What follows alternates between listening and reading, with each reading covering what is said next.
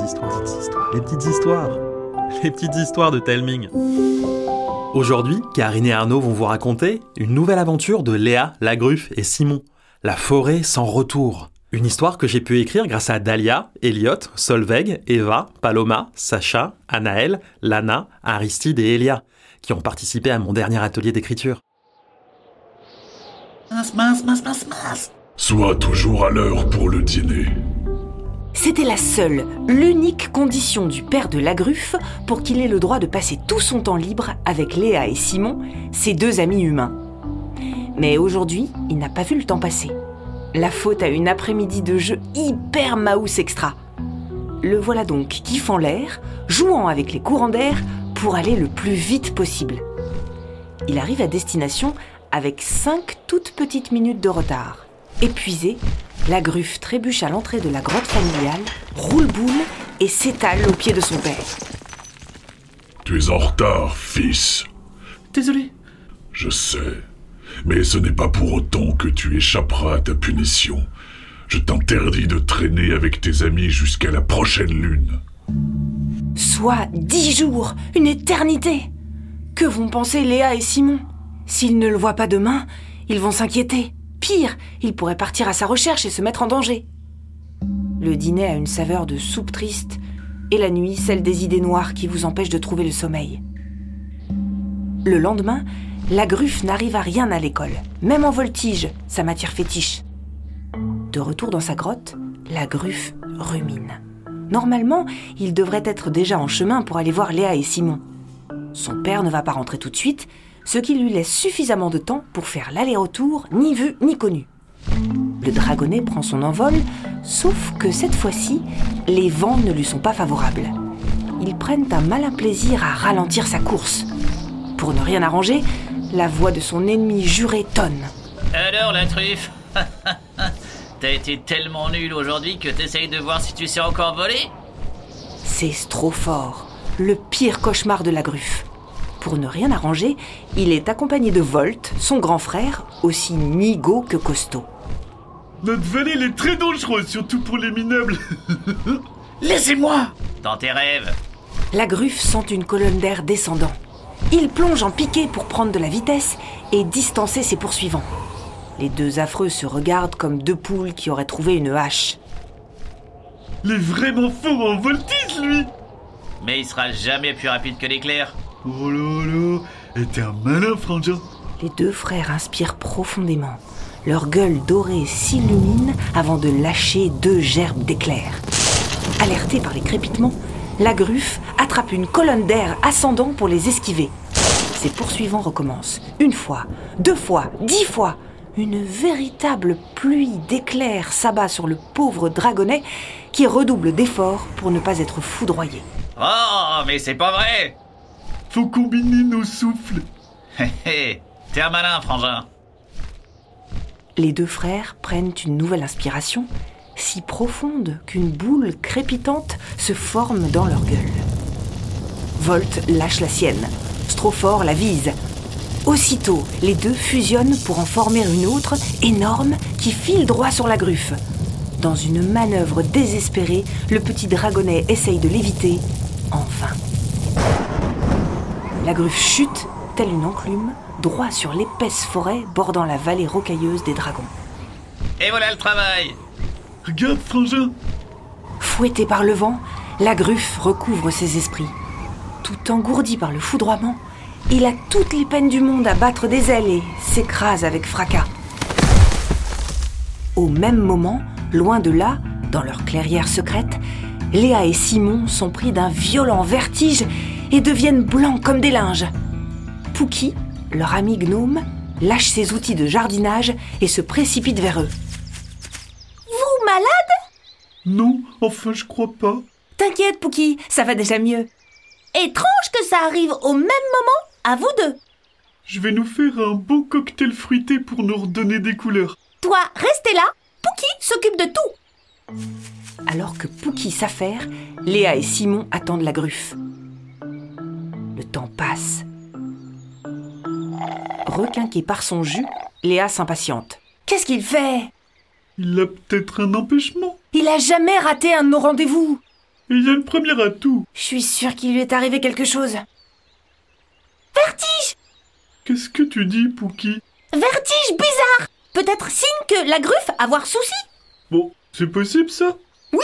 S'il y a un mouse fort avec créature magique, pour qui avoir lu ça dans le livre On doit partir à sa recherche. Bah, euh, on sait même pas où chercher. Il faut qu'on aille dans la vallée des dragons. Mais euh, il faut passer par la forêt sans retour et comme son nom l'indique, personne n'en est jamais revenu. Jusqu'à aujourd'hui. Face à la détermination de Léa, Simon se décompose. Lui qui pensait tester de nouvelles recettes, le voilà parti pour une quête improbable. Léa siffle, un hennissement lointain lui répond.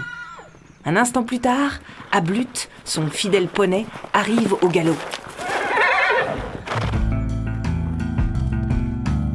Quand Simon voit les grands chênes noirs de la forêt sans retour, il n'a qu'une envie, rebrousser chemin. Léa, elle, n'hésite pas une seconde à s'y aventurer. À contre-coeur, son ami la suit. Après quelques pas, Simon se détend. Malgré ses arbres gigantesques et lugubres, la forêt semble hospitalière. Le soleil filtre à travers les hautes branches. Le sous-bois dégage une odeur agréable et le sol mousseux donne l'impression de marcher sur un nuage vert. Petit à petit, la lumière faiblit. C'est normal, les chênes sont sacrément touffus par ici. Pour éviter les idées noires, Simon s'occupe l'esprit en récitant à voix haute les recettes qu'il connaît. Au beau milieu de celle du tourteau fromager, il trébuche et s'étale dans une flaque de boue. Oh, mais quelle truffe Il essaye de se relever, mais se sent comme aspiré. Léa s'empresse de couper la première branche qui lui tombe sous la main. Elle l'attend immédiatement à Simon, tire de toutes ses forces et arrive à l'extirper de ce mauvais pas. Un craquement soudain fait sursauter Simon. Attention, Léa Le chêne amputé par Léa abat sa plus grosse branche sur elle. D'une roulade réflexe, elle l'esquive d'un cheveu. Un râle de colère retentit. Les arbres s'agitent. Ne restons pas là La forêt tout entière essaye de les aplatir. Propulsés par la peur, les enfants arrivent toujours à éviter chaque coup d'un millimètre. Mais pas cette racine qui fait rouler boulet Simon. Exténué et furieux, Simon se relève, fourre sa main dans sa besace pour en sortir un petit poivron vert fort crépitant qu'il gobe aussi sec. Pris d'un haut le cœur, il ne tarde pas à lâcher un énorme rot enflammé qui carbonise un chêne. La forêt se calme net. Les deux amis regardent autour d'eux sans savoir par où aller. Simon couine. Léa sort sa boussole. L'aiguille rouge tournicote, puis ralentit, jusqu'à pivoter lentement, sans jamais se fixer sur une direction. Un écho rieur éclate au loin. Simon arrête de respirer. Léa tente de voir d'où il vient. Les rires retentissent à nouveau tout près. Autour d'eux, l'obscurité ondoie, comme si des ombres s'approchaient. Léa serre la main de Simon, puis sans même échanger un regard, ils détalent. Le sol rembourré de feuilles mortes absorbe leurs pas. Ils courent dans un silence presque total, tout juste écorché par leur respiration haletante. La- Laisse-moi Je vais...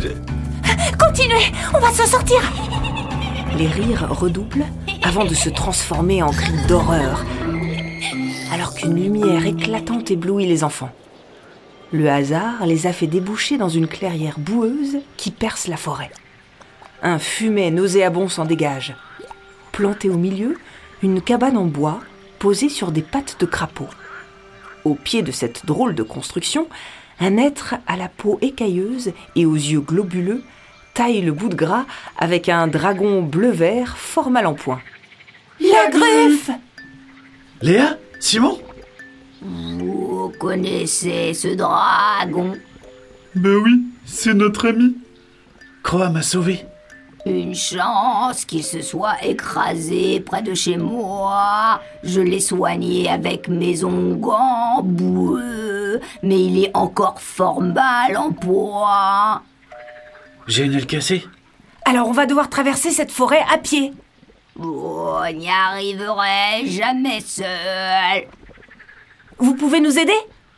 Peut-être bien Si vous me divertissez, ce n'est pas tous les jours que j'ai de la compagnie. Que doit-on faire? Le cou de Croix enfle soudainement, puis elle crache au sol une grenouille bleutée et luisante de bave. Les trois amis sont dégoûtés. C'est une grenouille cheminante. Elle vous mènera où vous voulez, pour peu que vous résolviez ces trois énigmes. Voici la première. Son absence ou sa trop forte clarté feront que vous ne verrez plus où mettre les pieds. Facile ça, c'est la lumière. Bien, bien. La seconde est plus dure. Elle est notre mère à tous, avale les morts un jour pour faire jaillir la vie le lendemain. On met les morts en terre et c'est grâce à elle que l'on vit. c'est la terre. Hmm, je vois que j'ai affaire à un expert, mais saurez-vous résoudre la dernière? Si vous en avez toujours des mauvais pas, vous sortirez. Les fronts se froncent un instant avant que la gruffe ne s'éclaire. Les amis Bien, fort bien, félicitations. Croix se penche vers sa grenouille et la caresse. Seluta Naera. Le batracien se met à irradier une lumière bleutée. Murmurez-lui votre destination et surtout restez près de sa lumière. Et il vaut mieux, car tout au long de leur chemin, par-delà le halo lumineux, des grognements furieux mêlés à des murmures inquiétants retentissent. Bientôt, l'orée de la forêt sans retour se dessine. La grenouille cheminante bondit sur la terre craquelée de la vallée des dragons et s'évapore. La foudre s'abat aux pieds des trois amis. Un clin d'œil plus tard, Strophore et Volt atterrissent pour leur barrer le passage. Oh là là, t'as eu le nez creux, frérot. Ouais, faut toujours s'assurer que la vermine ne revienne pas. On lui arrache les ailes. Léa s'interpose, arme au poing. Volt s'avance, un sourire garni plein de crocs jaunis. Dégage. Volt tourne sur lui-même pour asséner un coup de queue qui balaye Léa comme un fétu de paille.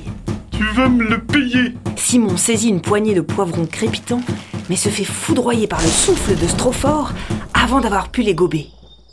Tes amis sont vraiment à ton image, la truffe. Pathétique. Je peux en croquer un bout, frérot Fais comme tu veux. Laisse-les La gruffe se rue sur Volt, qui lui assène un coup de griffe et le cloue au sol. À peine touché, déjà à terre. Minable. Impuissant, la gruffe sombre dans un abîme de tristesse. Mais en voyant Volt s'approcher de Simon en ricanant, son cœur explose tel un volcan. J'ai dit Laisse-les Une violente bourrasque accompagne ces mots. Volt et Strophore se figent. Qu'est-ce que. Frérot Les écailles bleu-vert de la gruffe sont devenues rouges, ses yeux des brasiers.